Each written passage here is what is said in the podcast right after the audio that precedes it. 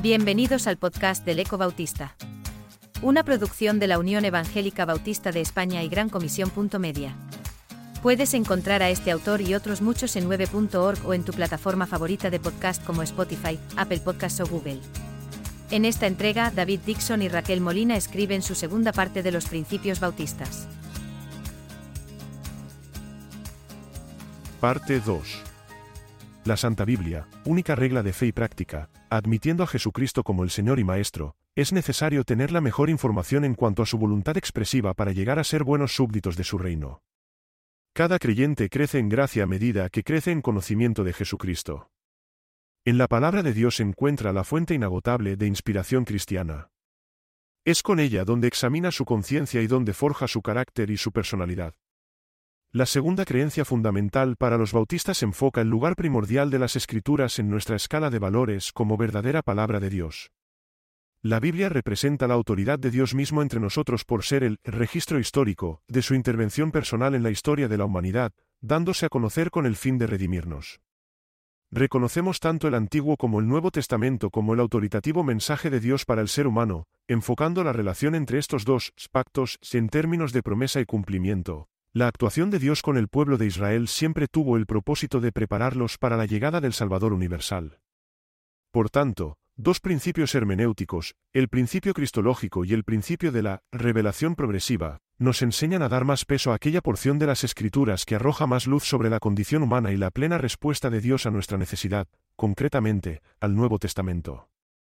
Pero la historia contenida en el Antiguo Testamento, consumada con la historia narrada en el Nuevo, es también utilizada por la acción del Espíritu Santo para alumbrar los pensamientos del ser humano. Solo por ser expuesta a tal iluminación puede una persona experimentar la espada de doble filo, Hebreos 4:12, alcanzando y doblegando su voluntad. Solo entonces comienza a comprender la gracia de Dios que culminó en su obra de salvación realizada en la vida, muerte y resurrección de su Hijo.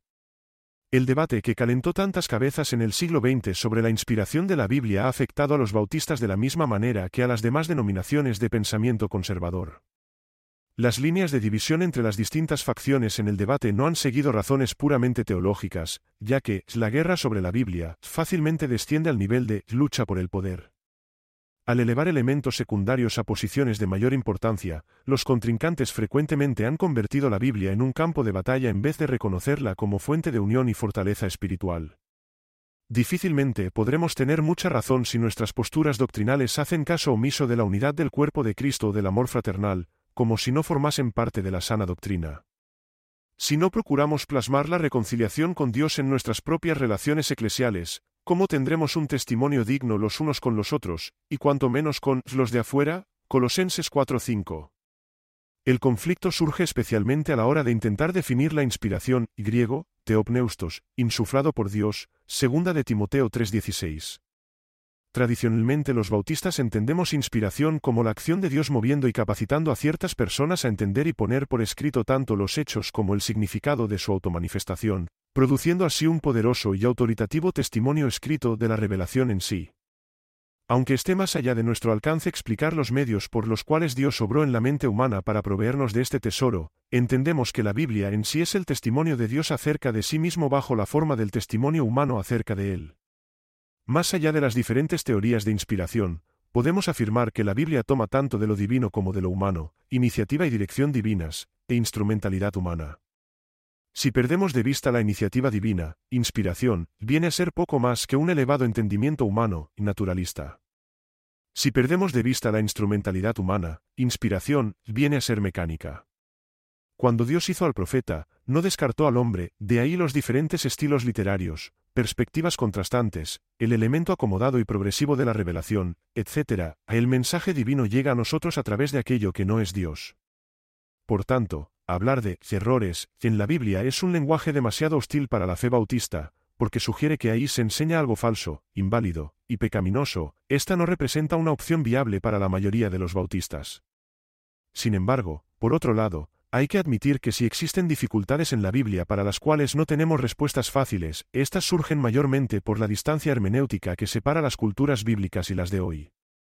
Por tanto, Insistimos en que estas dificultades no constituyen errores, por ejemplo, la falta de precisión científica o técnica en el sentido moderno, irregularidades de gramática y ortografía, descripciones de la naturaleza que corresponden a una observación sencilla de los fenómenos, y el sol se levanta, el uso de hipérbole, la costumbre de redondear las cifras, el arreglo temático de los materiales según los propósitos del autor, en vez de un arreglo cronológico, la selección de diferentes detalles para relatar en perícopas paralelas de un mismo suceso, la citación de conversaciones o discursos de manera libre en vez de literal, discrepancias entre cifras y nombres en diferentes relatos paralelos.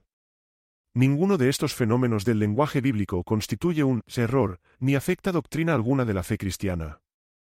A pesar de alguna inclinación anti-intelectual que aparece a veces en la historia de los bautistas, en realidad creemos que las escrituras son capaces de soportar el escrutinio minucioso del mundo académico y de superar todas las pruebas de verificación. Insistimos en el uso de una hermenéutica bíblica equilibrada que tenga en cuenta estas pautas como mínimo, el principio del contexto, inmediato y global, los principios gramático-lingüístico y socio-histórico, el principio cristocéntrico, y el principio de la revelación progresiva. La aplicación de estos principios nos ayuda a evitar interpretaciones subjetivas basadas en la experiencia personal, de modo que podamos entender nuestra experiencia a la luz de la palabra y no a la inversa. Además, el uso del lenguaje no científico en la Biblia es totalmente de esperar de parte de escritores precientíficos, y de ninguna manera desacredita la veracidad de las historias bíblicas, sino que refleja normas del pensamiento de aquellas culturas de antaño que el Espíritu Santo ha respetado como parte del vaso de barro, usado para recibir y transmitir la revelación divina. Por tanto, afirmamos la autoría divina detrás de los escritos y la objetividad de la revelación.